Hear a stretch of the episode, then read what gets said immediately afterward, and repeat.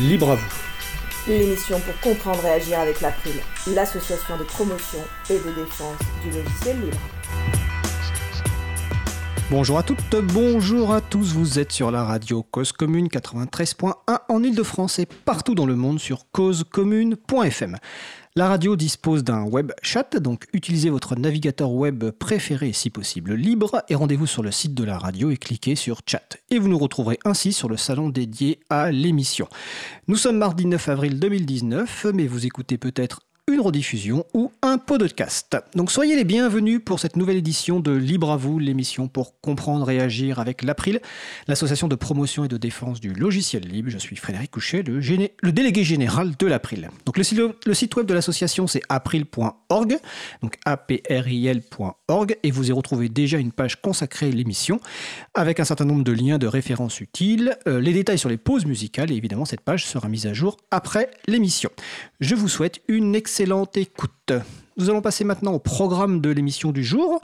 Nous allons commencer dans quelques secondes par la chronique de Véronique Bonnet intitulée euh, Partager est bon. D'ici une quinzaine de minutes, notre sujet principal portera sur Wikipédia avec nos invités Pierre-Yves Baudouin, président de Wikimedia France, et Nadine Lelirzin, secrétaire de Wikimedia France, mais avant tout wikipédien et wikipédienne de longue date. Et en fin d'émission, nous ferons un point sur la directive euh, droit d'auteur, enfin sur la proposition de directive droit d'auteur avec euh, bah, Pierre-Yves Baudouin, toujours de Wikimedia France, et Étienne Gonu euh, de l'April. Aujourd'hui à la réalisation pour sa première, ma collègue Isabella Vanni, que je salue avec l'aide d'Étienne qui est à côté d'elle actuellement. Alors, nous allons commencer par la seconde chronique de Véronique Bonnet. Alors, Véronique Bonnet est professeure de philosophie, elle est membre du conseil d'administration de l'April. Sa chronique s'intitule Partager est bon. Et pour cette deuxième chronique, euh, Véronique va nous commenter un texte de Richard Stallman intitulé Pourquoi les écoles devraient utiliser exclusivement du logiciel libre. Eh bien aujourd'hui je suis avec euh, Véronique Bonnet. Donc euh, Véronique, euh, bonjour. Bonjour Fred.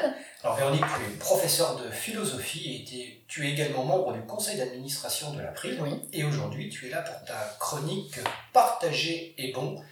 Et le thème d'aujourd'hui c'est pourquoi les écoles devraient utiliser exclusivement du logiciel libre, donc un texte signé Richard Stallman. En effet, alors j'avais parlé la dernière fois d'idéalisme pragmatique, c'est-à-dire qu'il y a un idéal du logiciel libre, euh, qui est de faire en sorte euh, que tous les utilisateurs, tous les humains, puisque maintenant tous les humains utilisent l'informatique, aient leur autonomie préservée. Et donc l'idée de la philosophie GNU, c'est d'appliquer ce principe-là d'une émancipation, d'un respect, à différentes occurrences de la société.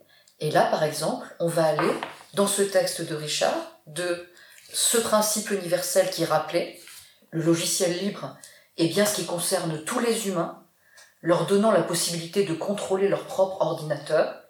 Le logiciel libre donne également aux utilisateurs la liberté de coopérer, de vivre dans la droiture morale. Donc ça, c'est pour le principe universel. Et il se trouve qu'il y a des apprentis utilisateurs qui s'appellent les élèves. Et ce texte leur est donc consacré. Ces raisons s'applique aux écoles comme à tout le monde.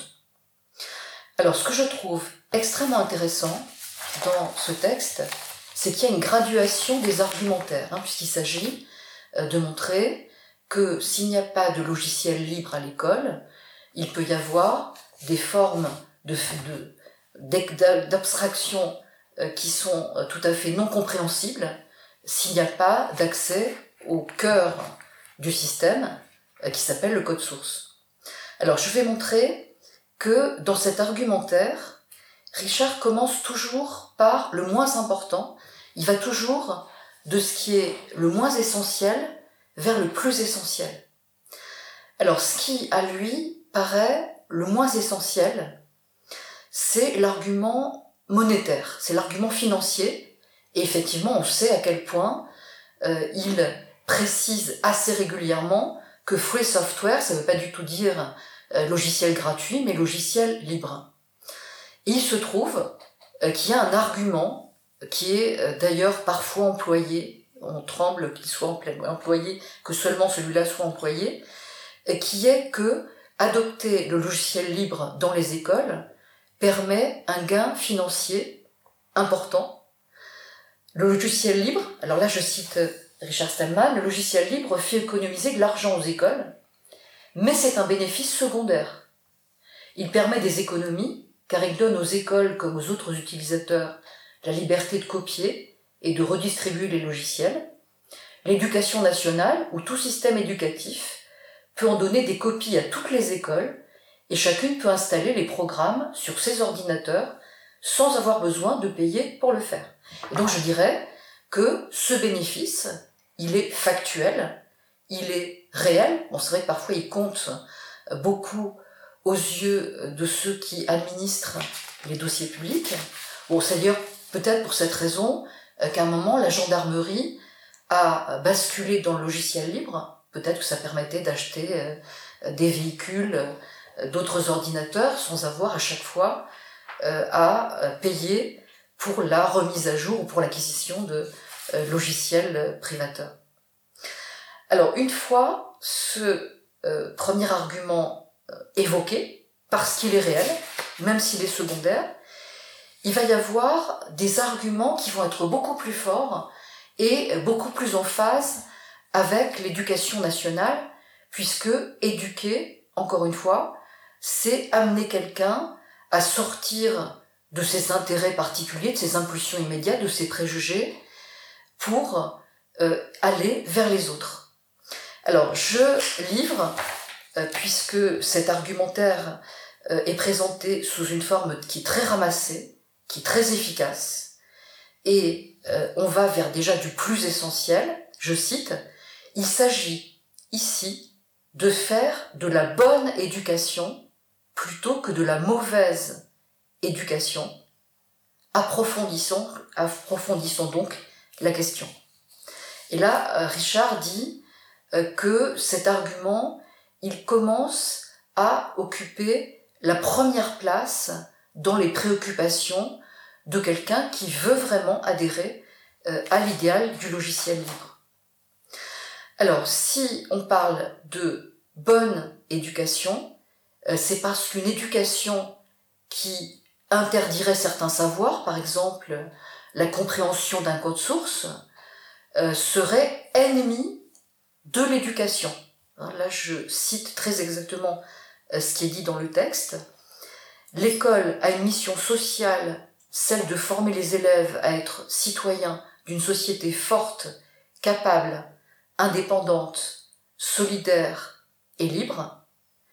Et donc si on veut que cette possibilité de participer euh, à des échanges et à des choix collectifs euh, soit préparée à l'école, il va de soi que euh, une forme d'éducation qui tournerait le dos à la transparence du code source serait en effet un, une, opposition au savoir que l'on cherche. Je cite toujours, le savoir que tu recherches est un secret, donc c'est ce qu'on dit lorsqu'on utilise une informatique non libre, apprendre est interdit, et dans ce cas-là, le logiciel privateur est par essence euh, celui qui entrave le savoir.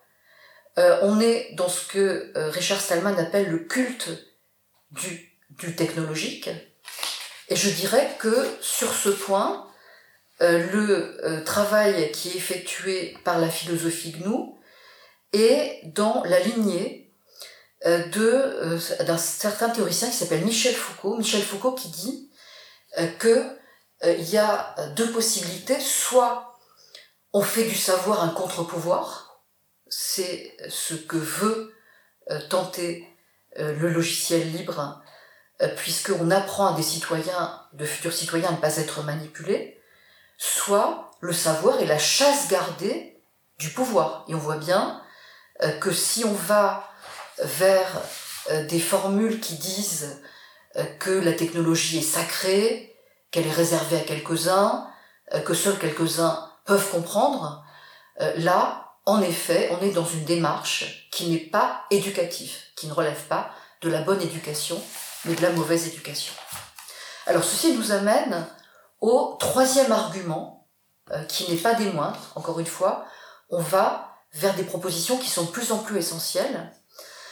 puisque le logiciel libre permet l'accès au code source, ceci est essentiel, certes, pour ceux qui ne seront pas informaticiens, pour quiconque sera un citoyen, et je dirais que c'est essentiel aussi pour ceux qui deviendront informaticiens, qui à leur tour écriront du code, puisque, euh, en effet, le logiciel libre est propice à la maîtrise du code, à l'innovation, étant donné euh, que lorsque le code source est ouvert, euh, il est certain que les futurs informaticiens pourront être dans des conditions optimales pour construire, déconstruire. Bon, par exemple, ils pourront déconstruire par la rétro-ingénierie ce qu'il en est des logiciels privateurs. Alors là, je cite à nouveau Richard. Les écoles qui utilisent du logiciel libre permettent aux apprentis programmeurs doués de progresser. On apprend à écrire du code bon et clair en lisant beaucoup de code et en écrivant beaucoup de code. Seul le logiciel libre le permet.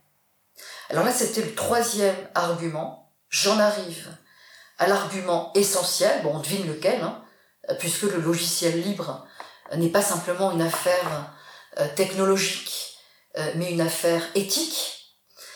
Et la raison la plus profonde, c'est l'éducation morale. Éducation morale, l'habitude d'aider les autres. Alors je cite le texte de Richard Stallman, apprendre aux élèves à partager des logiciels, et ceci dès la maternelle. C'est-à-dire que là, on est bien dans l'idée d'une éducation qui va être tournée vers les autres, qui ne sera pas repliée sur soi, euh, et qui va ouvrir à ce que le pragmatisme euh, qui euh, est de courte vue, parfois ne comprend pas, qui ouvre à l'autonomie. Hein. et je pense bien sûr aux problématiques contemporaine. Je pense que Fred, si tu, euh, tu partages euh, cette idée euh, que sans relâche, chaque fois que nous avons affaire, là par exemple, le projet de loi sur l'école de la confiance devant le, le, Parlement, donc devant l'Assemblée nationale, n'a pas pu être doté de cet amendement essentiel qui aurait étendu la priorité au logiciel libre de l'enseignement supérieur au lycée et au collège. Maintenant, ceci va aller devant le Sénat. Il me semble que sans relâche, euh, nous avons à faire usage de ces arguments euh, du plus léger au plus lourd, à celui de la moralité. Économiser de l'argent, certes, peut-être qu'il y a des comptables qui sont sensibles à cet argumentaire, pourquoi pas, euh, puisqu'il est factuel. Éduquer effectivement, le but c'est d'éduquer, de faire de la bonne éducation. Former des informaticiens euh, qui puissent pratiquer le code en ayant accès au code source. Et surtout, la moralité, puisque, et c'est le titre de cette rubrique, partager est bon. Bien, merci. Merci Véronique. Euh, évidemment, je pense que toutes les personnes qui écoutent euh, partagent ce que tu viens de dire. Euh, je précise que nous enregistrons cette chronique donc en, avril 2019 et que donc le projet de loi pour une école de la confiance, comme tu l'as expliqué, donc lors de son examen à l'Assemblée nationale, il y avait des amendements visant à introduire la priorité au logiciel libre dans le monde de l'éducation nationale.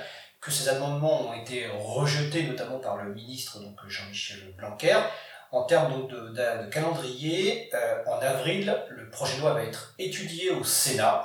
Et nul doute que des sénateurs et sénatrices vont redéposer un amendement priorité au logiciel libre. Parce que je vais rappeler qu'en 2013, le premier amendement priorité au logiciel libre dans un petit bout de l'enseignement supérieur et de la recherche était initialement déposé au Sénat. Donc on va encourager les personnes évidemment qui nous écoutent à contacter les sénateurs et sénatrices et à s'appuyer donc sur ce texte notamment de Richard Stallman et les arguments que tu as cités. Donc le texte de Richard Stallman, c'est pourquoi les écoles devraient utiliser en priorité, ou non, exclusivement même, euh, des logiciels libres. On va préciser que évidemment il faut une phase de transition. C'est pour ça que cette notion de priorité au logiciel libre. Donc euh, le, les références sont évidemment sur le site de l'April et sinon vous retrouverez ce texte sur le site de GNU, donc gnu.org, gnu.org. Bah écoute, je te remercie euh, Véronique pour cette chronique dont je rappelle l'intitulé est Partager les bons. Merci Véronique. Très bonne journée. Bonne journée.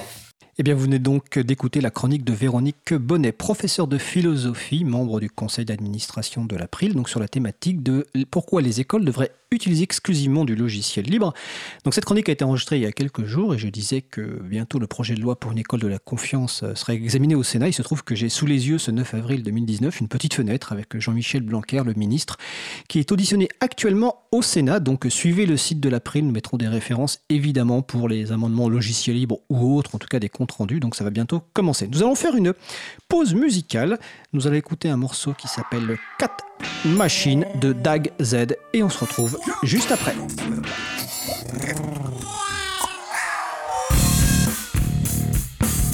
Cause commune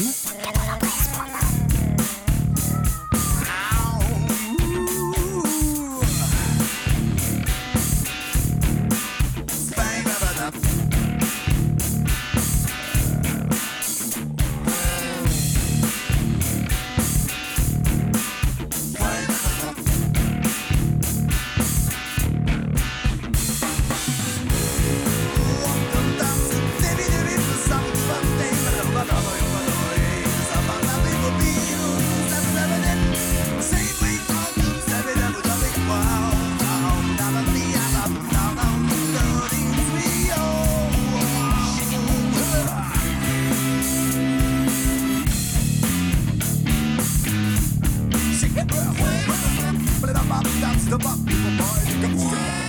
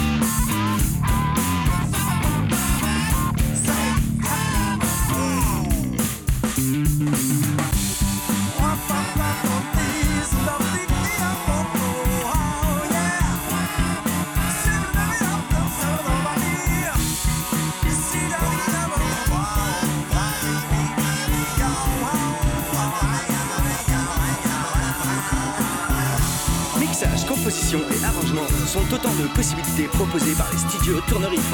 C'est avec finesse et opiniâtreté que Fred détarte les notes, anti-calquérise les rythmes pour obtenir un résultat impeccable, même à 90 BPM.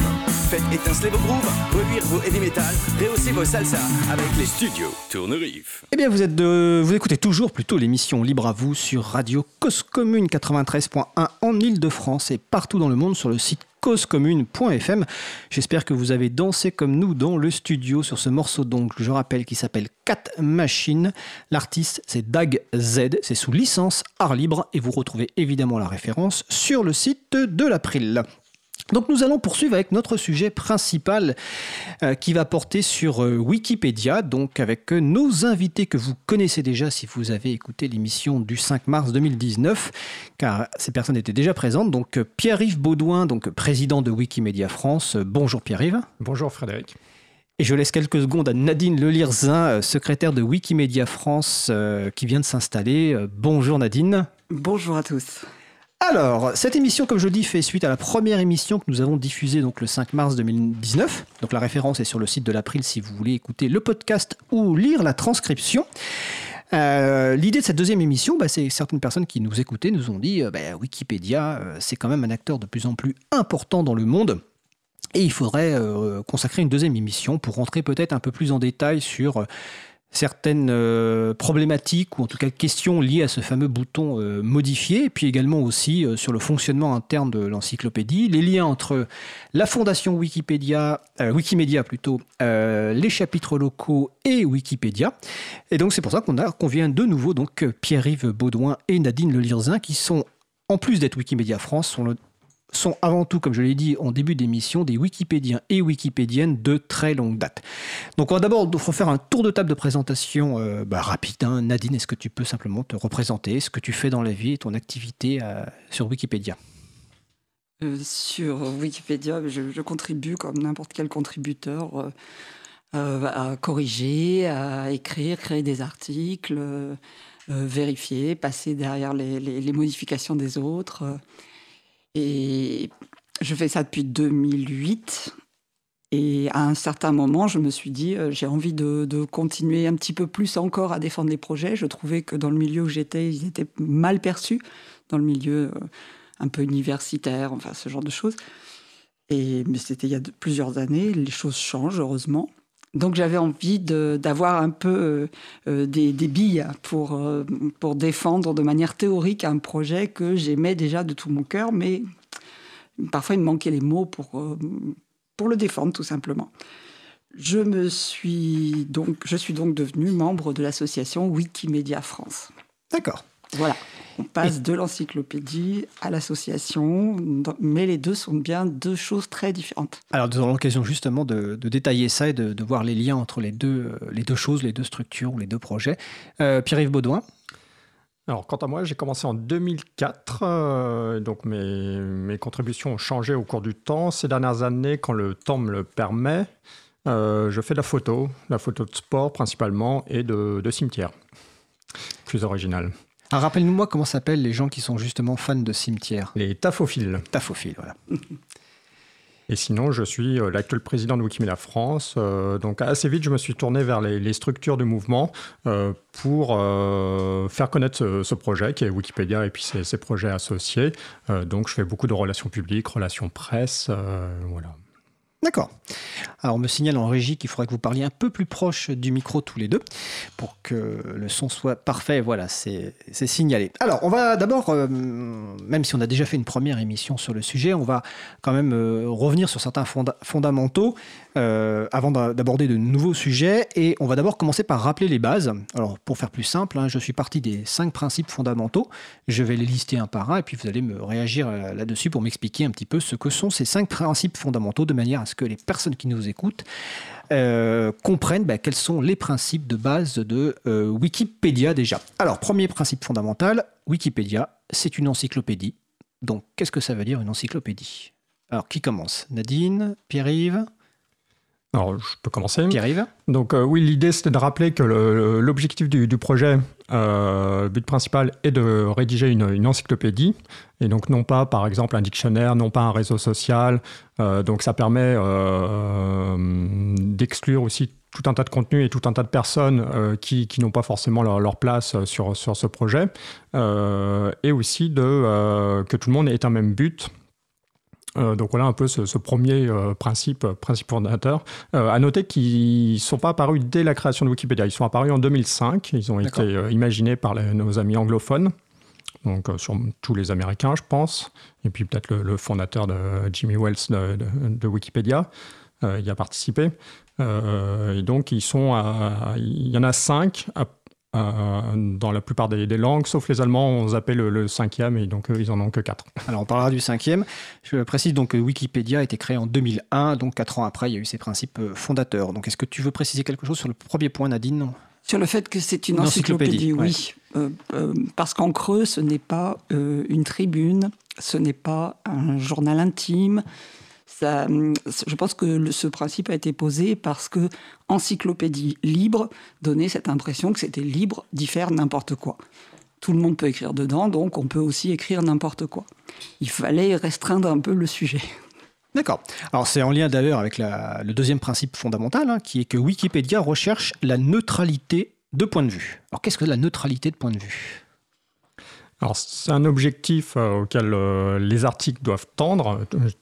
Tous les articles ne respectent pas forcément ce, principe, mais l'idée, c'est que le, rédacteur de, l'article, les rédacteurs et rédactrices des articles ne doivent pas euh, donner leur avis euh, ne doivent pas laisser transparaître leurs avis, leur, militantisme, par exemple, euh, dans, les articles. En fait, le travail d'un encyclopédiste, c'est de euh, vulgariser, de synthétiser le savoir, ne pas le créer lui-même. donc, on ne se substitue pas aux journalistes et aux chercheurs, notamment. et donc, il faut synthétiser ce, savoir s'il existe et s'il n'existe pas. Du coup, y a pas Wikipédia ne peut pas traiter le sujet. D'accord. Nadine? Je trouve que dans l'ensemble, les contributeurs au long cours sont tous de, bonne foi et c'est tous de respecter cette neutralité. Euh, au mieux. Hein. C'est souvent les discussions qui font, qui font ressortir euh, la neutralité parce qu'on parce qu'on se confronte euh, aux idées de l'autre. Et que les problèmes, quand il y en a, viennent de l'extérieur, c'est-à-dire de personnes qui ne viennent contribuer que sur un seul sujet, qui ne sont pas euh, qui ne sont pas souples, qui sont persuadés de détenir une vérité ou, ou d'avoir autorité sur un sujet. Alors justement, on, va, on prendra un exemple tout à l'heure dans la suite de l'émission pour mieux faire euh, comprendre aux personnes qui nous écoutent comment ça se vit au quotidien. Euh, troisième point fondamental, Wikipédia est publié sous licence libre.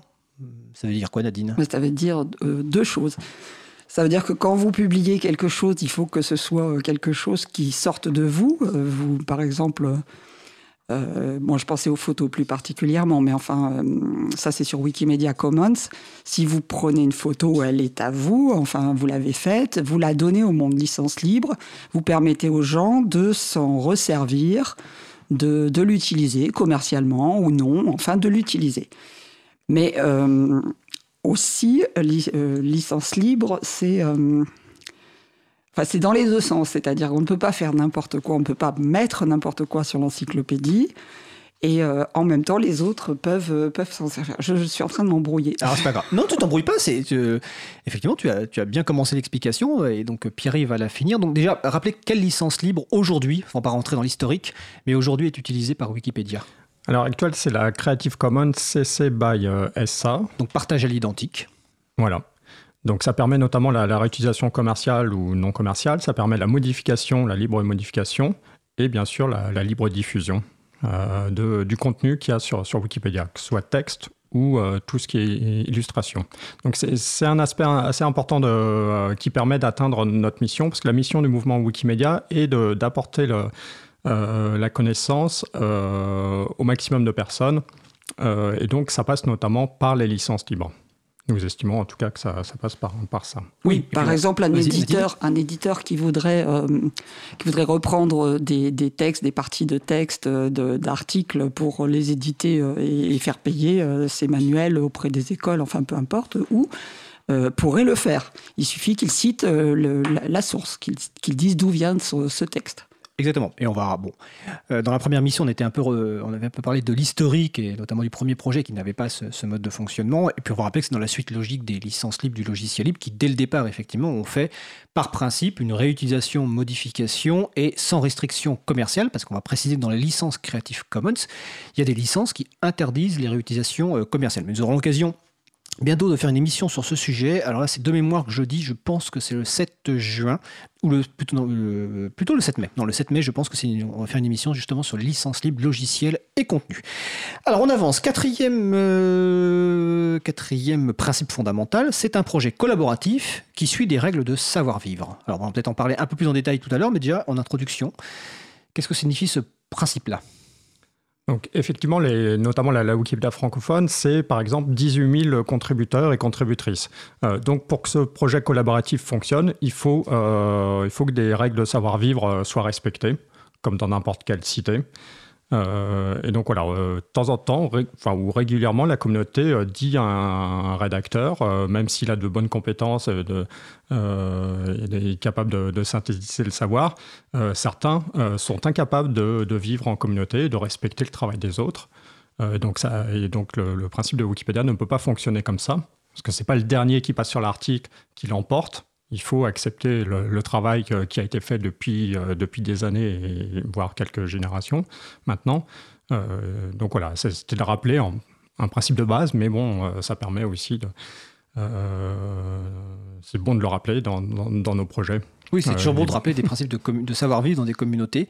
Nadine, tu souhaites ajouter quelque chose sur ce point-là en tant que Non, ça parle, ça parle de soi. Ça parle de soi. savoir-vivre. Voilà. Ça semble tellement euh, évident. Alors, ça semble tellement évident, mais bah, on, le verra peut-être dans les exemples tout à l'heure que c'est pas forcément évident. Et puis, pour toutes les personnes qui, qui, agissent bah, dans, des, dans des communautés humaines, on sait que des fois le savoir-vivre n'est pas forcément partagé. Et puis, des fois, il y a des euh, des comportements dont il faut tenir compte et les gens n'ont pas forcément les, mêmes. Euh, dernier point, donc tu disais que la, Wikimedia euh, allemande ne suivait pas ce dernier point. Alors je vais le rappeler, ce dernier point donc fondamental, c'est que Wikipédia n'a pas d'autres règles fixes que les cinq principes fondateurs énoncés ici. N'hésitez pas à être audacieux et audacieuse dans vos contributions, puisque l'un des avantages de pouvoir modifier Wikipédia est que tout n'a pas à être parfait du premier coup, et Nadine l'avait bien expliqué dans cette première émission, donc je te laisse éventuellement commenter ce cinquième point. Oui, c'est surtout la deuxième partie qui est intéressante, c'est allez-y, n'hésitez pas, il y a un bouton modifier, mais en même temps, euh, il y a aussi le, bouton qui dit reverter, révoquer la, modification et revenez à la, dans l'historique, à la version juste précédente. Quant à dire qu'il n'y a que qu'il n'y a pas de règle, euh, c'est peut-être un peu abusif parce qu'en fait, il y a tellement de recommandations voilà. qu'à force, elles forment un tissu. Oui, euh, mais elles ne sont quand même, ce ne sont pas des principes. On va dire euh, qu'elles restent modifiables, améliorables. D'accord. Peut-être qu'on aura l'occasion d'en discuter dans les exemples concrets. Est-ce que Pierre-Yves, tu veux rajouter un point sur euh, quelque chose sur ce point-là? Bah, Celui-là est assez important. Ça permet de, que les gens n'aient pas peur de la, somme des règles, ne, pensent pas qu'il faille tout lire d'un seul coup avant de contribuer. il faut, faut sauter dans le pas, dans le bain. Euh, et puis petit à petit lire les, lire apprendre, découvrir les us et coutumes et lire les autres règles. Ok, alors ça c'est donc les cinq principes euh, fondamentaux. Euh, on va maintenant arriver sur un deuxième sujet, le fameux bouton euh, modifier, dont on a évoqué la semaine dernière la puissance, les premières étapes de ne pas créer forcément une nouvelle page, mais plutôt de contribuer à, des pages déjà existantes. mais suite à l'émission, on a eu des retours avec des questions, comment ça se passe en pratique, et notamment bah, comment se traite par exemple des différences, des différents points de vue, ou en tout cas des modifications qui peuvent être concurrentes. Une autre question qui est venue aussi, c'est qu'à partir de quand devient-on un wikipédien ou une wikipédienne? Est-ce qu'il y a différents statuts? C'est-à-dire, est-ce qu'à partir du moment où on modifie une page, on est de facto membre de cette communauté-là Ou est-ce qu'il y a des... Euh, y a des grades entre guillemets euh, en fonction du nombre de pages euh, modifiées? Euh, et puis, euh, on parlera aussi de deux sujets dont je l'annonce tout de suite, comme ça vous le, savez. Euh, le principe bah, de la guerre d'édition, justement, quand on arrive à une problématique assez importante. Et le deuxième, on prendra un exemple sur un, sujet très important qui est les biais de genre, alors qui n'est pas lié du tout à Wikipédia, mais qui existe. Et ça nous permettra de donner un exemple justement sur le projet récent, ou alors je ne sais pas si c'est un projet, mais en tout cas le matrimoine par rapport au patrimoine, et justement comment on gère à la fois des gens qui viennent de l'extérieur avec des ambitions qui sont peut-être différentes de celles d'une encyclopédie, et comment on gère ça euh, au niveau de la, communauté. Alors déjà, donc première, euh, on va dire première thème général, ce fameux bouton modifié. Donc on met de côté les modifications évidentes qui seraient une correction euh, grammaticale ou, ou mineure de, vocabulaire, mais comment ça se passe quand sur une même page, bah, il y a deux modifications qui pourraient être concurrentes, avec deux points de vue qui s'expriment, en tout cas deux idées qui sont mises en avant. Comment ça se passe concrètement? Alors concrètement, euh, une discussion s'engage, euh, enfin dans, dans le cas qui se passe le, mieux. On va partir de celui-là. Euh, donc une discussion, dans la page de discussion, il y a un onglet... Donc ça c'est la page de discussion, c'est le troisième onglet sur la page... Attaché à chaque, chaque article de l'encyclopédie. Et donc chaque partie doit justifier son avis en apportant des, des, sources de qualité, des sources fiables. Selon plus le sujet va être, va être polémique plus le sujet va être abondamment traité par notamment le milieu académique, plus on va exiger des, sources universitaires. Et si c'est un sujet un peu plus, léger, là, ça peut être des sources journalistiques. donc voilà, une discussion euh, se fait et euh, ils doivent se mettre d'accord. Il doit y avoir euh, ce qu'on appelle un consensus. Donc, on, l'idée n'est pas sur Wikipédia, il n'y a pas de vote à la majorité. Une fois que 51% est pour, hop, on met cette, cette modification. donc voilà, ils doivent, absolument se mettre d'accord parce qu'il n'y a pas de comité éditorial sur Wikipédia, donc personne tranche sur, le, fond. c'est vraiment la communauté, donc les rédacteurs qui s'intéressent à ce, euh, cette thématique euh, qui, qui, décide euh, de quelle orientation doit, prendre l'article. donc tout cela basé sur, des sources déjà existantes. Après, ça peut aussi dériver dans des conflits d'édition, des guerres d'édition, pardon. Donc là, c'est des gens en fait qui, ne discutent pas, mais qui essayent d'imposer leur, version de l'article un peu par la force. Euh, et donc, le, moyen de le, régler, c'est que souvent, le, ces gens-là sont, sont interdits de, rédiger, de modifier l'article. Ah, ils sont interdits par qui, en fait? Il y a quelques personnes dans, les communautés qui ont le statut d'administrateur. D'accord. Ou SysOp euh, en anglais, système euh, opérateur, qui peuvent protéger en lecture les, articles. Et en, en l'écriture En écriture, pardon. Donc voilà, souvent quand il y a des guerres d'édition, euh, ça, conduit en fait à figer l'article sur une version. Euh, l'autre, euh, souvent la, deuxième partie, une des parties dit que c'est la mauvaise version, bien évidemment. Bien entendu. Et donc pour les obliger un peu à, discuter. Sinon, ça peut aussi, les administrateurs peuvent aussi bloquer en écriture des comptes pendant, pendant quelques temps si, ces personnes font vraiment le, bazar sur Wikipédia. D'accord. Alors avant que Nadine intervienne sur ce sujet qui est évidemment euh, essentiel, euh, donc je précise que les administrateurs ou administratrices sont des membres de la communauté Wikipédia et ne sont pas membres forcément des chapters, des chapitres locaux, parce que tout à l'heure on parlera des chapitres, là on parle vraiment de la ah communauté Wikipédia. Oui, oui. c'est important de le préciser parce que Très les gens important. peuvent euh, se dire que finalement, en France, ça serait Wikimedia France qui pourrait prendre ce rôle d'administrateur. Pas du tout. surtout pas. Wikimedia France, c'est une association loi 1901 qui défend la diffusion de la culture euh, libre et qui la défend notamment à travers les projets Wikimedia, donc euh, Wikipédia en premier. Mais, c'est tout. On, poursuit, on poursuit peut-être les mêmes buts au final, mais par d'autres moyens. Euh, rien à voir avec l'éditorial, on a mais vraiment rien, rien, rien à dire sur ce qui se passe sur l'encyclopédie. Simplement, autant Pierre-Yves que moi, nous sommes tous les deux contributeurs depuis pas mal d'années. Donc là, en ce moment, on est en train de vous parler en tant que contributeur, en tant que membre de cette communauté wikipédienne. Quand je vous ai réinvité, tu as bien insisté sur le fait que tu voulais intervenir en tant que wikipédienne contributrice et non pas en tant que Wikimedia France. Voilà, surtout pas. Voilà. Oui. Donc euh, tout ce qu'on vient de vous dire, en fait. Euh, et, pour être tout à fait, euh, euh, c'est pas optimiste d'ailleurs, c'est réaliste. on est membre de la communauté à la première virgule. rien. Si on est de bonne volonté, on arrive sur un, sur un sujet, même si on n'est pas d'accord et qu'on vient défendre un point de vue qui n'est pas encore défendu dans l'article, même sur un sujet polémique, on est déjà membre de la communauté. Donc si on va déjà sur la page de discussion pour amener des sources et pour dire mais si quand même euh, je te fais juste un petit signe pour les bagues. Ah, les bagues qui font du bruit dans le micro. Voilà, ça, qui risquent. Euh, donc ça, c'est important aussi de préciser, c'est que euh, même sans avoir utilisé le bouton modifier, mais en utilisant l'onglet discussion, c'est-à-dire en apportant ce qui est le point essentiel des sources, selon toi, on fait déjà partie de cette communauté de Wikipédiens et de Wikipédiennes. Oui, parce que si on est déjà de bonne volonté pour, pour, la, pour l'améliorer, pour, pour ajouter quelque chose. Et, on commence à discuter, par exemple, sans encore avoir fait de modification dans l'article lui-même, mais c'est déjà modifié, parce que pour discuter, il faut aussi cliquer sur un bouton modifier. C'est un wiki. Et, il, faut se, il, faut se, créer un compte pour le bouton discussion, c'est ça? On pourrait le faire sous IP, on n'est pas obligé d'avoir un sous IP, adresse IP, c'est-à-dire l'adresse Internet de la personne qui se connecte Voilà, c'est-à-dire que c'est le numéro qui correspond à l'ordinateur depuis lequel vous travaillez et qui se met automatiquement. Enfin, c'est une série un petit peu longuette. C'est assez difficile dans les discussions de parler avec des IP parce qu'on oublie les numéros et on ne sait plus Il à Avec, des pseudos, c'est quand même beaucoup plus, simple. C'est plus simple, on est plus habitué, quoi, disons. Moi, je peux être un peu fâché avec les chiffres en plus. Et autre, chose, c'est que quand, euh, quand, quand Pierre-Yves dit que, que, les administrateurs peuvent bloquer la page, l'interdire euh, en écriture, ce n'est pas de leur propre chef. Comment ça se passe eh ben, C'est-à-dire que souvent, ce sont les gens qui discutent, qui voient que ça ne... Qui sollicitent les, les administrateurs et administratrices. Ben, ça devient infernal, quoi. C'est-à-dire l'article passe d'un moment à un autre, enfin, il commence à être tiraillé de tous les côtés. C'est quand les gens ne respectent plus la règle de la discussion et du savoir-vivre que les administrateurs interviennent. Finalement, les administrateurs ne sont pas plus malins que les autres. Hein. Ils connaissent souvent pas le sujet du tout, d'ailleurs. Ils ne se mêlent pas de l'éditorial.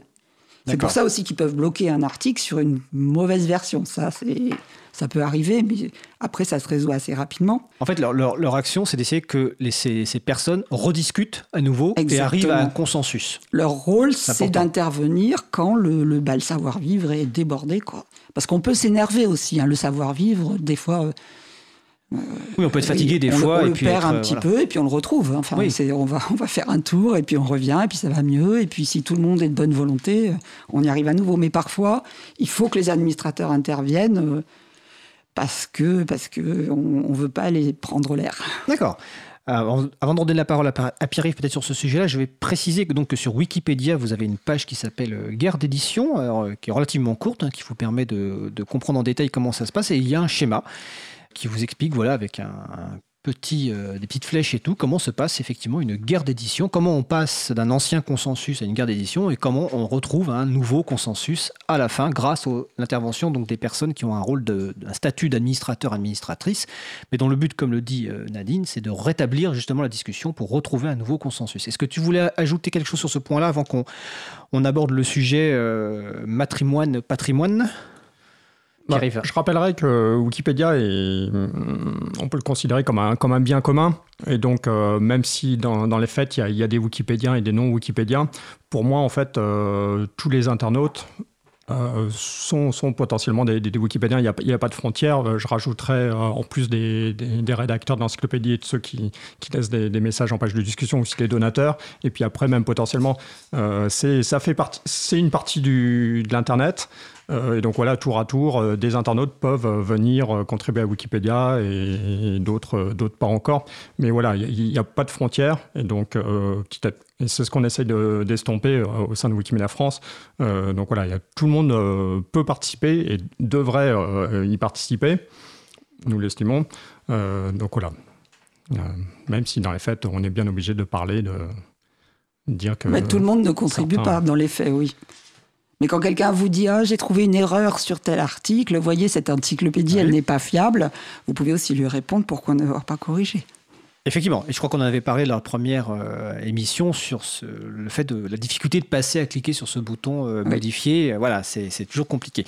Alors, on va pas passer tout de suite au sujet matrimoine parce que euh, on va faire une petite pause musicale vu que le temps avance. Hein. on, discute le temps avance et on va rentrer sur un deuxième sujet, enfin toujours le même sujet mais sur un point d'exemples particuliers relativement récents. Mais d'abord, on va faire une pause musicale. Donc, l'album s'appelle Sprung Back Around de Foglake et on se retrouve juste après.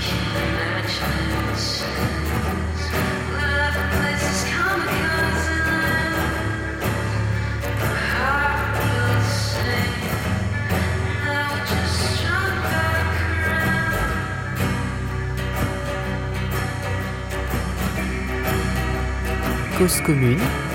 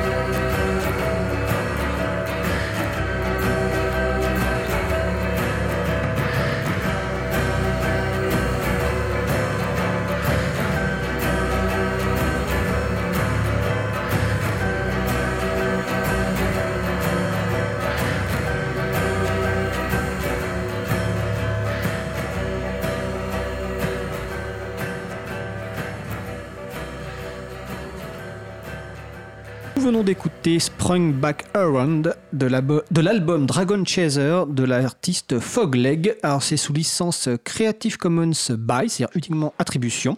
Et évidemment les sites, euh, les références sont plutôt sur le site de l'April. Donc vous écoutez toujours l'émission Libre à vous euh, sur Radio Cause Commune 93.1 en Ile-de-France et partout ailleurs sur le site causecommune.fm. C'est l'émission Libre à vous, l'émission pour comprendre et agir avec l'April, l'association de promotion et de défense du logiciel libre. Donc aujourd'hui, on ne parle pas de logiciel libre, mais on parle d'un autre sujet tout à fait important qui est la connaissance libre avec euh, Wikipédia, donc euh, toujours avec Pierre-Yves Baudouin et Nadine Lelirzin, donc qui sont euh, wikipédiens et wikipédiennes de, depuis de longue date, donc qui contribuent à l'encyclopédie. Alors, avant la pause musicale, nous parlions de guerre d'édition, qui est un terme consacré Wikipédia. Euh, on va continuer sur un exemple euh, de comment gérer des contributions euh, sur Wikipédia, avec notamment aussi la question de parler des, biais de genre bah, dans, les, dans les projets, les encyclopédies, notamment. alors, je, je n'ai pas les stats en tête, peut-être que Pierre-Yves les a sur le nombre, par exemple, de pages de personnalité féminine versus personnalité masculine. Et donc récemment, c'était en septembre 2018, il y a eu le projet, alors je ne sais pas si c'est un projet, mais tu m'expliqueras ça en plus en détail euh, Pierre-Yves et Nadine. C'est donc à l'occasion des Journées du patrimoine. Euh, il y a eu des, ateliers pour faire vivre, donc je lis euh, le texte, hein, des textes d'autrices sur Wikipédia mais aussi pour abonder les pages consacrées aux femmes dans la grande encyclopédie en ligne. Et l'article que je lis, alors je ne sais plus quelle référence, j'ai pas noté la référence, c'est des initiatives féministes dans un contexte difficile au sein de la communauté des Wikipédias.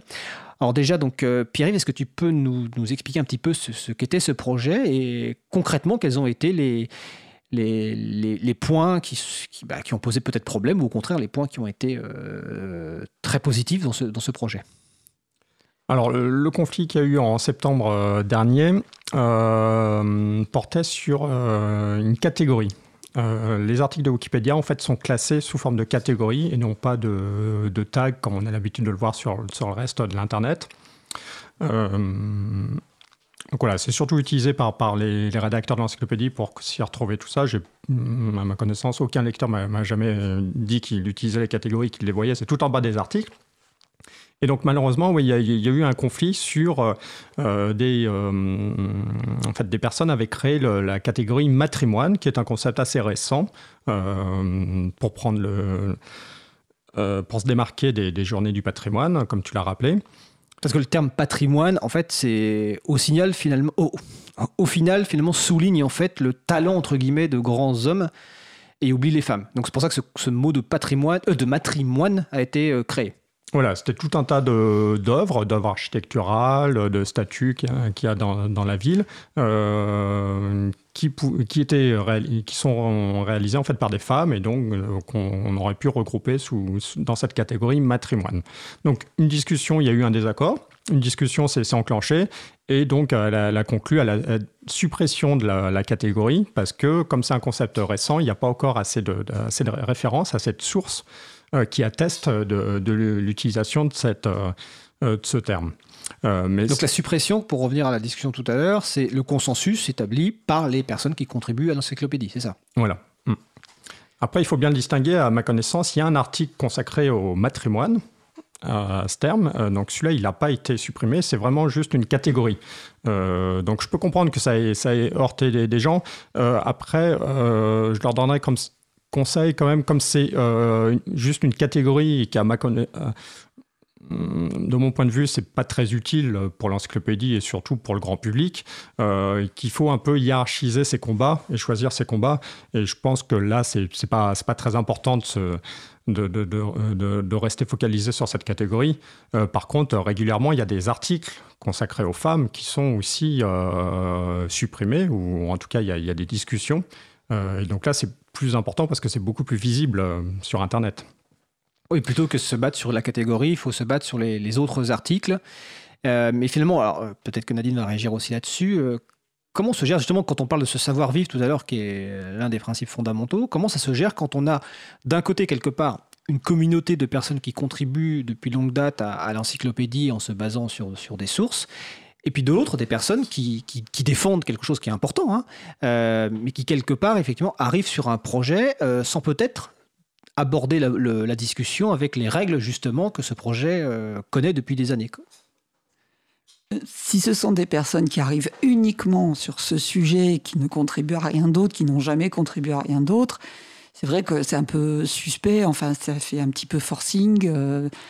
Euh, euh, on voit aussi, il faut un petit minimum de contribution tout de même pour donner son avis dans les pages de discussion, parce que cette, cette euh, catégorie avait été proposée à la suppression. Donc la discussion s'est faite sur une page particulière qui a, été ouverte pour l'occasion qui était proposition de suppression de cette catégorie, et puis ensuite les gens discutaient et, et essayer de donner leurs arguments là-dessus. Moi, je l'ai lu un petit peu, cette, cette page. Euh, il y avait des, arguments des deux côtés. Enfin, ça se. Je vais pas rentrer dans, le, dans les détails, mais euh, voilà, les arguments, je dirais, euh, pour, pour supprimer l'ont un peu emporté. Pas. Je, pense que dans quelques années, c'est peut-être quelque chose qu'on pourrait recréer, par exemple. C'est possible. C'est possible. Mais pour l'instant, c'est encore un néologisme, c'est encore trop récent, c'est encore. Euh, enfin, même si c'est la reprise d'un mot, le mot matrimoine existait déjà, bien évidemment. Hein, c'est, il n'a pas été inventé pour l'occasion, mais disons qu'on le trouve euh, euh, dans cette acception particulière depuis peut-être le début des années 2000 de, de, de concurrents à patrimoine. D'accord. Personnellement, j'aimerais bien un, mot qui ferait pour les deux. Par qui ferait pour les deux. D'accord. Alors, euh, on a abordé ce sujet euh, parce que ça permet de montrer un peu dans la pratique comment ça, se passe, les, contributions. Alors, pas simplement sur les articles, mais aussi sur les, catégories, là, parce que en l'occurrence, c'était sur les catégories. Mais ça permet aussi de donner l'occasion de parler donc, des, euh, des 100 pages. Donc, je ne sais pas si c'est une association ou simplement un projet qui vise à nourrir l'histoire de l'apport des femmes et dans ce cadre-là, euh, donc c'est le 20, c'est une fois par mois, je crois. Donc tu vas me confirmer après, Pierre-Yves. Euh, il y a un atelier euh, donc 100 pages qui se passe donc à Paris et puis sans doute dans d'autres villes, qui vise donc à aider à contribuer sur des pages effectivement bah, consacrées à l'apport des femmes dans l'histoire. Est-ce que c'est ça? Oui, tout à fait. Donc, c'est une association que, que, Wikimedia France soutient, euh, qui existe depuis quelques années euh, et dont l'objectif est de lutter contre le, biais de genre. En fait, on a, on a réalisé qu'il y avait deux, deux qu'il y avait un biais de genre assez important sur Wikipédia qui prenait euh, deux, deux formes. Euh, que ce soit au sein des communautés. Les communautés sont euh, essentiellement masculines. On n'a pas les chiffres exacts parce qu'on demande très peu d'informations personnelles sur, euh, au moment de l'inscription, mais des chercheurs ont fait des sondages et estiment à maximum 20% de femmes qui contribuent à Wikipédia. Et pareil pour les, pour les articles, c'est un peu plus naturel parce qu'on sait que l'histoire, l'histoire de France, par exemple, est, surtout euh, orientée sur, sur les hommes.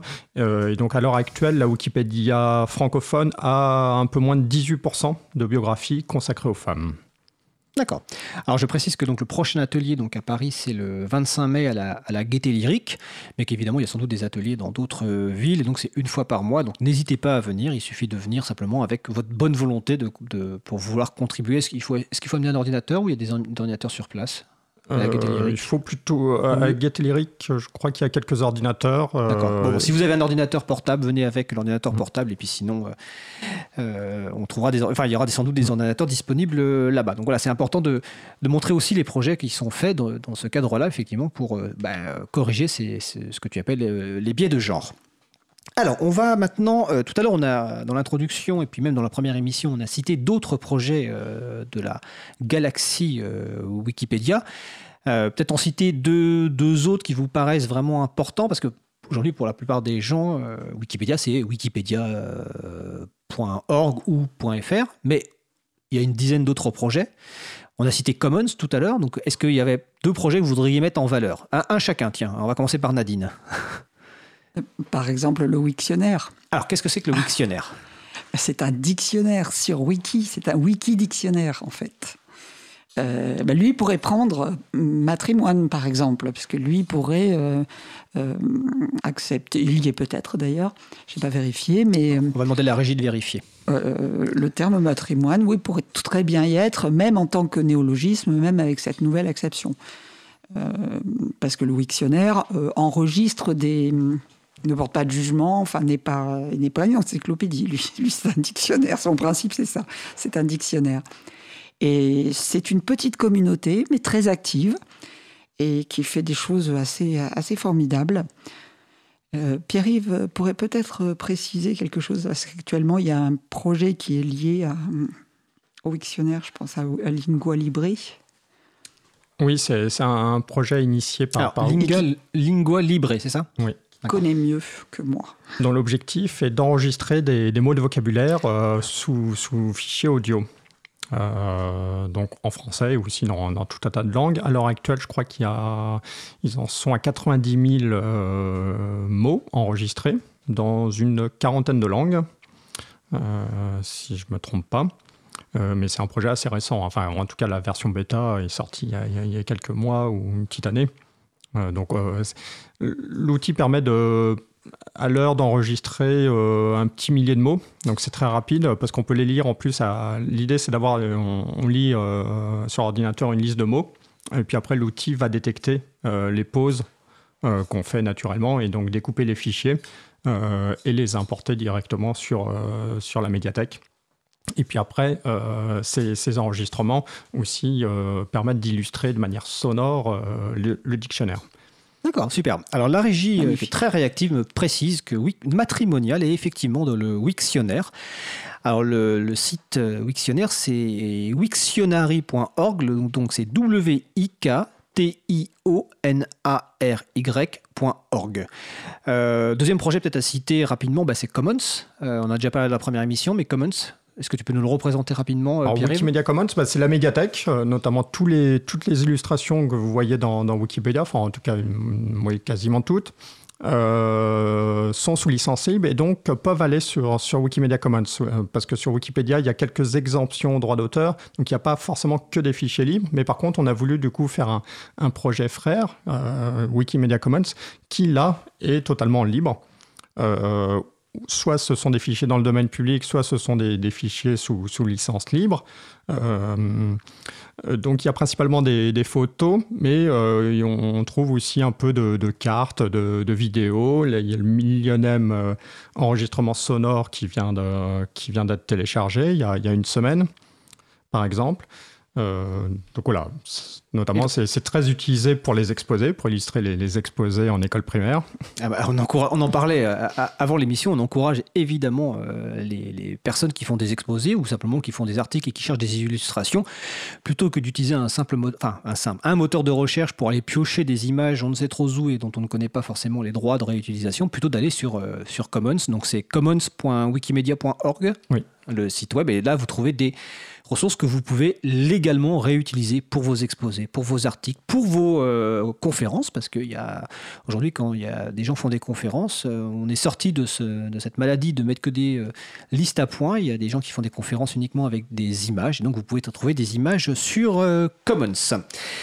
Et évidemment, il y a beaucoup d'autres projets que vous retrouvez sur wikimedia.org. Il y a une liste de l'ensemble des projets. Alors justement, on va parler maintenant un petit peu, là on a parlé un peu des, projets Wikipédia, on va un peu parler de, maintenant de la, fondation Wikimedia et également des chapitres locaux et du chapitre français pour expliquer un petit peu quel est le rôle de ces, euh, chapitres. Donc là vous allez reprendre vos casquettes, chapeaux, de ce que vous voulez de Wikimedia France à un moment. Alors on va d'abord rappeler, donc y a à l'origine il y a une fondation euh, américaine euh, Wikimedia et il y a des... en anglais c'est chapters, donc je, je suppose que la traduction officielle c'est chapitres euh, locaux dans chaque pays, euh, dont évidemment en France euh, Wikimedia France, dont Pierre-Yves est président et, Nadine est, secrétaire. alors déjà, première question sur la fondation américaine, mais aussi sur les, les chapters locaux.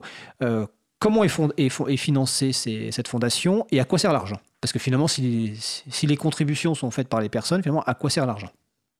Le, gros de l'argent qui est collecté euh, par les bandeaux qu'on voit euh, s'afficher en fin d'année sur, sur Wikipédia, en fait, cet argent est mis dans un pot commun. Et puis chaque organisation du mouvement fait, euh, un appel à projet, une demande de subvention. Même la, même fondation Wikimedia fait, fait sa demande de subvention. Wikimedia France l'a fait aussi. Euh, et donc, ça permet de, redistribuer euh, cet argent qui est collecté euh, par le biais des, bandeaux de Wikipédia. À l'heure actuelle, le mouvement a un budget de 100 millions de dollars. Donc sur le monde entier? Oui. D'accord. donc une grande partie va à la fondation américaine parce que c'est le principal, c'est la principale organisation qui, en termes de salariés, elle a un peu plus de 300 salariés à l'heure actuelle. Dans le monde, il, y a, il doit y avoir moins de 500 salariés. Qui bossent pour, pour Wikipédia et les projets frères. Euh, donc grosso modo, c'est 300 à la fondation américaine. Après, il y a Wikimedia Deutschland, euh, le chapitre allemand, qui est très gros parce qu'il a 100 salariés et un budget de 10 millions. Ah oui Mais comment ça se fait? Euh, les, les, les, gens de là-bas sont très. Euh... Historiquement, ils sont très vite, euh, parce qu'on a à peu près Wikimedia France et Wikimedia Deutschland se sont créés en, en quelques mois d'intervalle, en 2004. et très vite, ils ont, ils ont pris un sentier de croissance beaucoup plus rapide que, que Wikimedia France. ensuite, ils se sont spécialisés sur le développement informatique. Donc, une grande partie, je crois, 80% de leur, leur effectif doit être consacré au logiciel. Euh, et puis c'est vrai qu'ils euh, ont aussi beaucoup de membres, ils ont 70 000 membres. Enfin voilà, tout est, tout est gigantesque en Allemagne. On reviendra tout à l'heure sur l'Allemagne quand on parlera de la directive euh, droit d'auteur. Euh, Est-ce que sur cette partie de financement, tu veux rajouter quelque chose, Nadine Non. Pas... Non, pas du tout. Euh, et, et, la fondation américaine gère aussi, je suppose, beaucoup l'infrastructure, c'est-à-dire les serveurs et sans doute les développements aussi sur les différents outils. Parce qu'on rappelle que derrière, il y a quand même aussi des outils comme le logiciel derrière qui est un wiki qui s'appelle MediaWiki. MediaWiki, c'est ça. Entre Wikipédia, Wikimedia, MediaWiki, des fois, voilà. Et donc, je suppose que la fondation gère beaucoup de. Oui, c'est le principal rôle de, de, la fondation, même si on peut, en tant que bénévole, participer au développement du, du logiciel, euh, mais elle assure l'hébergement et le développement de, de MediaWiki. D'accord. Alors, donc, il y a des chapitres locaux, et donc, en France, il y a un chapitre local, donc, qui est Wikimedia France, alors qui existe depuis quand? 2004. 2004. Donc, euh, alors, quel est le rôle justement Alors, combien vous êtes à, à Wikimedia France en termes de. Bah, il y a l'équipe, évidemment, conseil d'administration bénévole, il y a une équipe salariée. Et donc, quels sont les projets de, de, de Wikimedia France? Nadine? Bah, Actuellement, on a, on a 8 salariés, un conseil d'administration euh, d'une douzaine d'administrateurs, administratrices. Et euh, le, bah, les, les, projets euh, sont je ne sais pas par où commencer. Par exemple, on est en train de préparer euh, une résidence pour un Wikipédien euh, aux archives euh, départementales de l'Hérault. Et il y en a aussi un aux archives nationales à, à Pierrefitte. Tout à fait. Pour la première mission, on en avait parlé, j'avais situé ça à Saint-Denis, mais en fait, c'est à Pierrefitte. Tout à fait. On a déjà eu aussi, il y a quelques années, un Wikipédien en résidence euh, au château de Versailles. Euh, C'était très, très intéressant. Alors justement, euh, c'est un bon exemple. Quel est le rôle de, ce, de cette personne dans un, une structure publique? Cette, Ce Wikipédien va aider la structure à, euh, à se servir de cet outil merveilleux de diffusion qu'est euh, une encyclopédie comme Wikipédia. C'est-à-dire les, les, les, services publics dont le, la mission principale est de, de rendre service au public, euh, n'ont pas toujours finalement les moyens. Et ils ont cet outil euh, formidable qui est l'encyclopédie. Ils ont cet outil formidable qui est Wikimedia Commons, le, dépôt euh, de, photos, de vidéos, etc. Et, mais ils ne savent pas s'en servir. Ils savent pas s'en servir. Ils ont des merveilles et ils ne savent pas finalement comment les faire connaître, les mettre à disposition du public. Donc nous, on les aide de cette manière-là. Le Wikipédien ou la Wikipédienne qui est en résidence va euh, finalement les former, former à l'intérieur euh, à, déposer euh, bah, des textes sur Wikisource, des, sources sur euh, les articles, créer des articles éventuellement sur euh, des œuvres d'art, suivant l'endroit où on est, hein, et éventuellement des photos par exemple, euh, il y en a eu des photos quand, quand ça s'est fait à Versailles, leur, leur apprendre à contribuer. Principalement, c'est ça, finalement. Et, et, quand le Wikipédien est parti, euh, avoir une équipe qui elle-même peut transmettre, travail, peut voilà. poursuivre. Parce qu'elle a été formée. Voilà. Exactement. D'accord. C'est le but, c'est ce qu'on ce qu'on essaie de faire. D'accord. Et dans les autres projets de Wikimedia, est-ce que tu veux en mettre un, un en valeur, euh, Pierre-Yves? Mmh. Un autre volet important, c'est euh, tous les euh, projet euh, destination du, euh, de l'éducation nationale et, l'enseignement supérieur et de la recherche. notamment grâce à deux partenaires qui sont le Clémy et la Fondation AFNIC qui nous accompagnent là-dessus. Donc nos, actions se déclinent sous, différents projets. On en a notamment un MOOC, donc c'est un cours en ligne qui permet de se former à Wikipédia. À l'heure actuelle, il existe en français et il y a des versions en langue arabe et en berbère qui sont en cours de construction. Il y a aussi euh, nos projets euh, aussi euh, se déclinent sous forme de wiki concours lycéen. donc l'idée c'est de former, d'utiliser un peu ce, Wikipédia qui est un peu l'outil sexy qui permet d'intéresser les, jeunes lycéens à les sensibiliser à l'éducation, aux médias et à l'information, les fameux fake news comme on dit depuis quelques années. Mais en fait, bon, nous on, travaille là-dessus depuis, depuis pas mal d'années avec, avec les lycées. Et vous, vous travaillez beaucoup plus sérieusement que certains politiques qui annoncent combattre les fake news tout en en produisant eux-mêmes. Je ferai aucune référence précise, mais je pense que les gens comprendront. Vas-y. Et il y, a, aussi, ça va jusqu'au doctorat, par exemple, euh, à Lille, on forme euh, régulièrement des, les doctorants de, l'Université de Lille. Euh, à l'utilisation de, Wikipédia, et notamment afin qu'ils rédigent des, articles sur, leur, sur leur spécialité. Donc voilà un axe assez important et euh, donnerai aussi un autre axe qu'on est en train de développer, c'est dans notre nouveau plan d'action, c'est la diversité. On, veut diversifier en fait les, communautés qui contribuent à Wikipédia, parce que même si tout le monde sur le papier peuvent contribuer à Wikipédia, on observe des biais, comme on, l'expliquait tout, à l'heure. Donc outre le, biais de genre, en fait, on, essaye de euh, recruter des, rédacteurs et des bénévoles en Outre-mer, en France euh, ultramarine, euh, et aussi dans le reste de la francophonie parce que Wikimedia France est l'organisation la, plus importante de francophonie, mais on, souhaite aussi développer, aider nos, collègues du, reste de la francophonie, ça va de la Belgique, le Canada et puis surtout l'Afrique.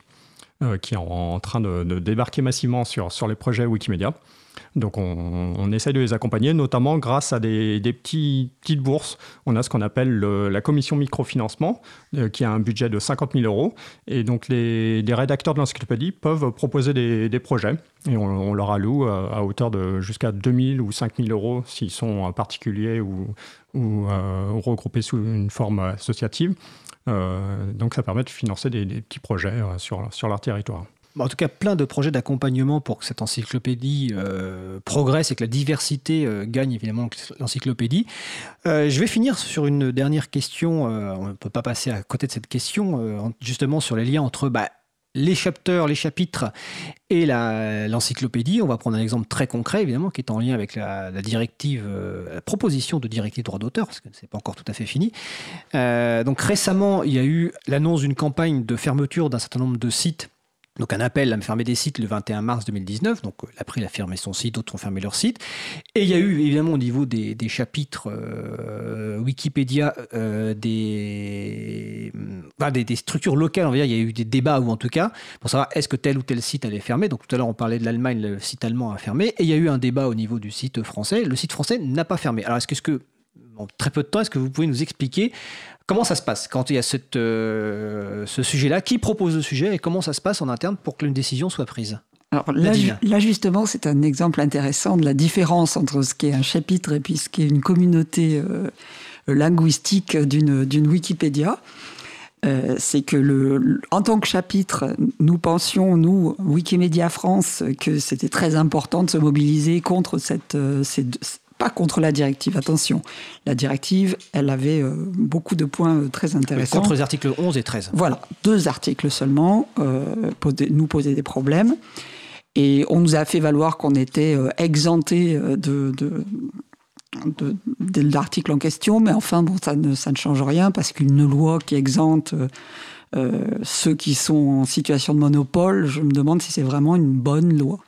Bon c'est mon point de vue, je viens de le donner là, j'aurais pas dû peut-être. Mais on a, on a essayé d'organiser sur l'encyclopédie, donc auprès des communautés, euh, euh, une décision, une prise de décision pour savoir si euh, ils étaient d'accord, eux, les contributeurs, les contributrices habituelles, si, ça, si ça les concernait suffisamment pour mettre soit un bandeau d'avertissement, soit même faire un blackout comme certaines certaines autres Wikipédia l'ont fait. Euh, par exemple, les Italiens, les Catalans ont complètement noirci leur, leur site. Il y a eu des bandeaux chez les Danois, chez les Tchèques, les Slovènes, enfin j'en oublie, mais il y a eu beaucoup de mobilisation. La page de décision de la Wikipédia francophone a été assez mouvementée. On l'a ouverte un petit peu tard, peut-être. Et puis, c'était vraiment serré. C'était vraiment les, les arguments pour et contre euh, se sont développés. Puis finalement, il a été décidé de ne pas le faire parce que on a obtenu quelque chose comme 66% de oui.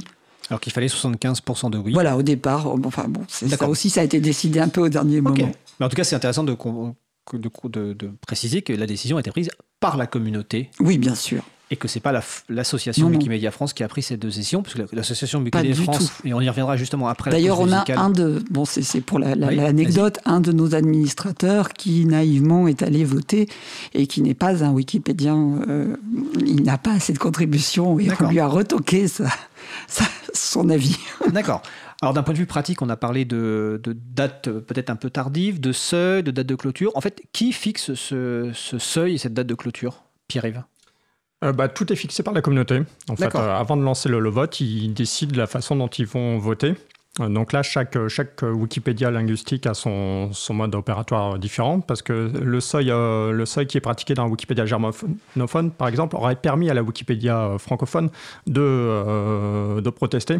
Donc ce qui est bien, c'est qu'il y a quand même une majorité, une large majorité, il y a 66 ou 67% qui étaient pour quand même protester, mais c'est vrai qu'on n'a pas atteint le seuil de 75%, et comme je le, disais tout à l'heure, c'est on cherche à obtenir le, consensus et non pas juste 50,1%.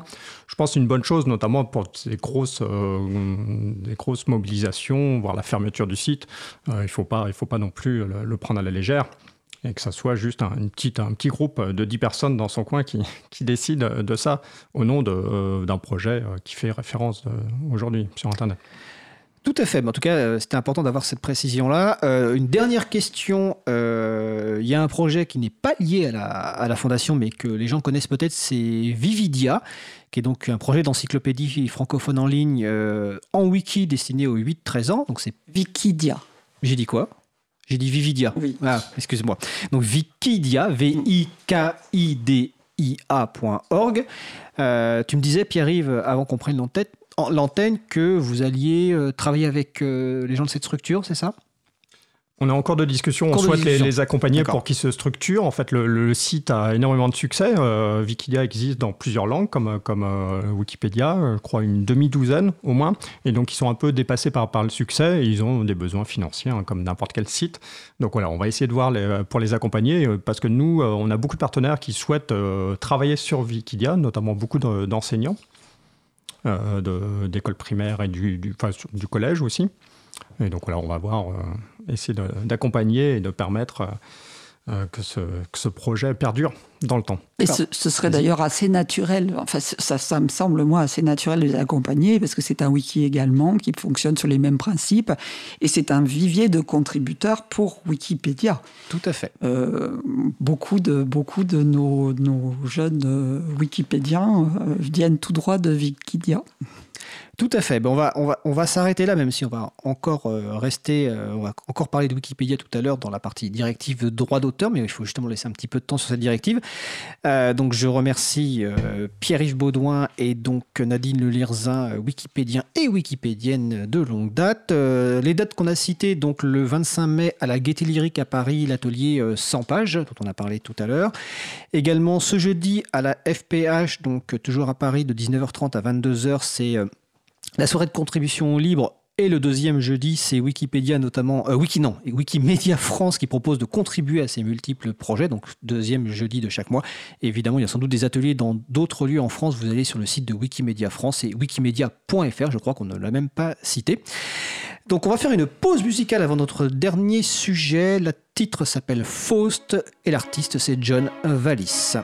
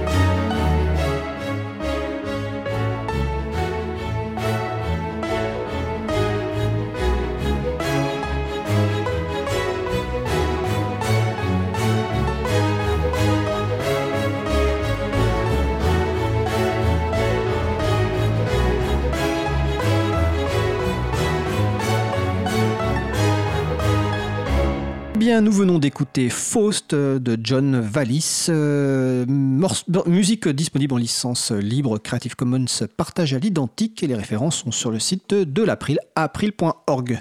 Vous écoutez toujours l'émission Libre à vous sur donc Radio Cause Commune 93.1 en Ile-de-France et partout ailleurs sur le site causecommune.fm.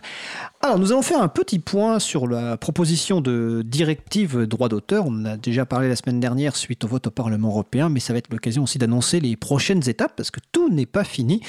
Euh, et donc euh, avec moi pour parler de ça, bah, il va y avoir toujours Pierre-Yves Baudouin de Wikimedia France et également euh, mon collègue Étienne Gonu. Donc bah, Étienne un rappel, bon, donc, euh, la directive a été évidemment euh, adoptée en première lecture par le Parlement européen. Et quelles sont les prochaines étapes?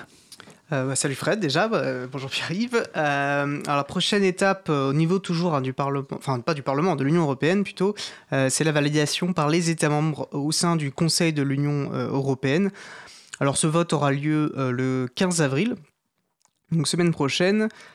Euh, bon, ça paraît très, très compliqué d'obtenir euh, d'obtenir un, rejet de ce texte, mais euh, bon, on voit notamment, on a des, échos positifs, hein, par exemple, qui nous viennent, là aujourd'hui, on a vu de Suède, parce que le Parlement suédois, enfin la commission au sein de ce Parlement suédois qui s'occupe des affaires européennes, a signifié son opposition au texte, et le gouvernement a dit, bah, si le Parlement suédois s'oppose on suivra bien sûr le Parlement, donc on voit un autre système. Hein. Euh, et puisqu'on sait que le gouvernement français aime, enfin le, policier français en général aime à citer euh, les Scandinaves en exemple, on les invite à suivre cet exemple-là et à s'opposer euh, à ces directives. Donc voilà, ce prochain étape décisive sera le 15 avril. On doute que la France change de position, mais peut-être que d'autres États suivront l'exemple de la Suède. D'accord.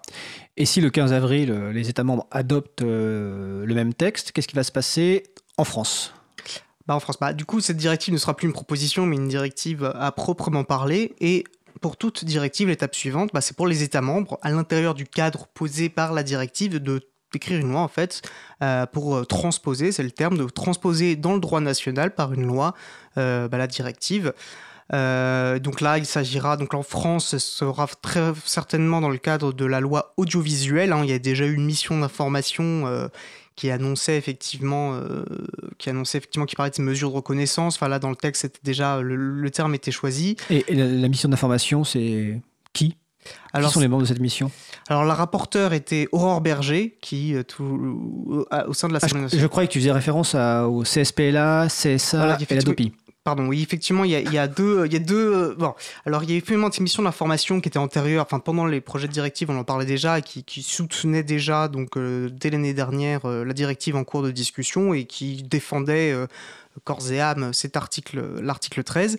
Et le lendemain ou deux jours après le vote par le Parlement européen, du, vote du 26 mars, le ministre de la Culture français, Franck Riester, annonçait effectivement dans, dans un discours, je ne sais plus dans quel cadre exactement, mais il annonçait euh, qu'il confiait à trois organismes euh, français, donc euh, l'ADOPI, tristement célèbre Adopi, le CNC, qui est le Conseil national du cinéma, et le CLSPA, qui s'occupe, on va dire, de la gestion de, la taxe copie privée. Ces trois organismes doivent mener une étude sur comment appliquer des systèmes de reconnaissance de contenu, donc des filtres, pourtant qu'on nous présentait comme n'étant pas le sujet de la directive, elles sont chargées voilà, d'étudier cette piste-là. Et on, notera euh, priori, les conclusions sont connues déjà d'avance, euh, vu la typologie de ces, structures, et aussi l'absence, euh, de, par exemple, du Conseil national du numérique, qui est quand même normalement une instance qui devrait être sollicitée pour participer à, ce sujet. Euh, Pierre-Yves, on a donc Baudouin, de, président de Wikimedia France, euh, juste avant la pause musicale. On, parlait de, l'action du 21 mars, notamment avec en, Allemagne la page de Wikimedia Pédia allemande qui était fermée. Euh, mais c'est aussi l'occasion de, rappeler que Wikimedia France, notamment grâce à ton action, a été très active contre la, directive. Est-ce que tu tiens un petit bilan de cette première phase de mobilisation, parce que c'est évidemment pas terminé, à titre personnel ou au titre de Wikimedia? Euh, bah, malgré le fait qu'on ait évidemment euh, perdu, euh, nous, pour notre part, chez Wikimedia France, on a beaucoup appris. notamment bah, en travaillant avec, Étienne de, de l'April et, d'autres acteurs. on a beaucoup appris sur le contexte français, notamment ceux qui sont absents ou ceux qui nous ont éventuellement trahis ou déçus dans, dans, dans, ce combat. Euh, donc sur les forces et les faiblesses de, de, la France. Quand tu dis trahis, tu penses à... bon, si tu veux pas citer, tu cites pas, mais... Si, je peux le dire, bah, je pense notamment Quant, enfin, Quant qui, qui, fait sa déclaration deux jours avant le vote, c'est vraiment, de la, à mon avis, de la, provocation, et c'est pas juste une erreur de compréhension de notre part, comme ils essayent de le dire depuis, depuis, euh, depuis le vote. Euh, donc voilà, donc, parce que notre objectif, en fait, on sait qu'en France, ça va être très très compliqué. On a vu dans le résultat des votes euh, des eurodéputés français. Donc c'est un objectif à moyen terme de structurer un peu les, organisations, sensibiliser les, élus, euh, le reste aussi des, des autorités. je consacre pas mal de temps à faire le tour de, de Paris.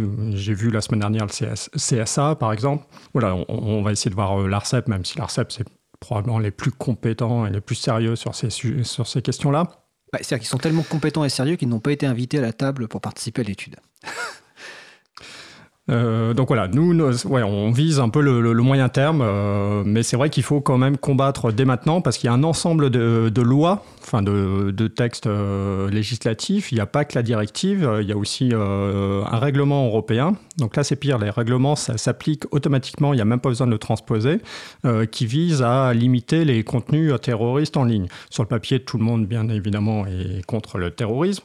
Après, dès qu'on rentre dans, les détails, les principes sont les mêmes. C'est euh, ça va être recourir au filtrage, même si pareil, ils, estiment que non, il n'y a pas d'obligation de filtrage, mais dans les faits, pour pouvoir retirer du contenu sous l'heure, une fois que vous êtes prévenu, il va falloir que n'importe quel site, pas que les GAFA, hein, c'est pas des textes qui concernent que les GAFA, n'importe quel site, mais euh, si vous avez un petit blog, un petit site euh, internet, il faudra, dès que vous êtes contacté, le retirer dans, dans l'heure.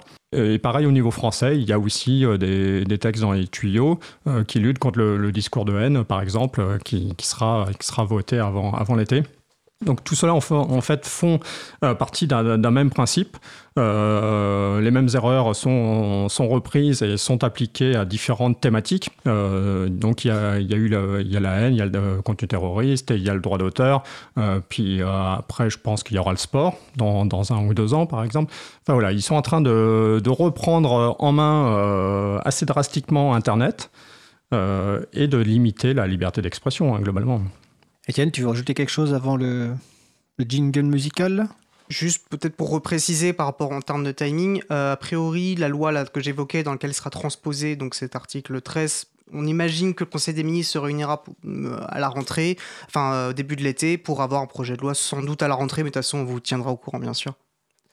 Alors on précise aussi que l'article 13 est devenu l'article 17 dans la version euh, définitive, donc la communication maintenant va être à partir sans doute de l'article 17, et que la transposition, le projet de loi peut aussi arriver pendant l'été, euh, pendant que les gens, certains ont la chance de prendre des vacances, peut-être en juillet.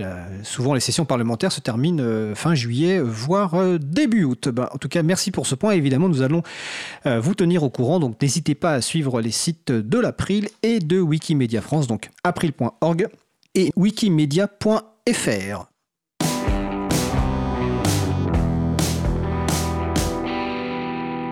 Alors nous approchons de la fin de l'émission, quelques petites annonces. D'abord, je profite que ma collègue Isabella Vanni soit en régie aujourd'hui pour signaler que donc le Libre en Fête 2019 s'est terminé. Donc le Libre en Fête, c'est des événements partout en France et même ailleurs pour sensibiliser autour du logiciel libre. Et cette année, il y a un record du nombre d'événements organisés, 240. Alors on me signale 250 événements, donc il y a même encore plus d'événements après, c'est magnifique. Alors évidemment, je, je félicite Isabella qui a eu un rôle de coordinatrice euh, important, mais aussi évidemment avant tout les structurées personnes qui ont organisé ces événements euh, partout. Et donc rendez-vous l'an prochain autour du 20 mars 2020. Pierre-Yves Baudouin vient d'en parler, donc il y a la campagne contre la proposition de règlement terroriste censure euh, sécuritaire. Le vote en commission des libertés civiles a eu lieu au Parlement européen euh, hier. A priori, comme on l'a dit tout à l'heure, le vote en plénière aura lieu la semaine prochaine, avec notamment évidemment, comme tu l'as dit, enfin évidemment, comme tu l'as dit Pierre-Yves, euh, l'obligation pour les acteurs de l'internet à retirer en une heure un contenu considérés comme terroristes. Et évidemment, ça ne concerne pas que Google, Facebook, etc. Ça peut concerner de très nombreux acteurs, euh, Wikimedia, l'April, les chatons dont je parlerai tout à l'heure en fin d'émission. Euh, dans l'actualité, tout à l'heure, ben, en introduction, je parlais du projet de loi pour une école de la confiance. Ben, surveillez le site de l'April parce que l'examen au Sénat va commencer. Il y avait l'audition du ministre Jean-Michel Blanquer tout à l'heure.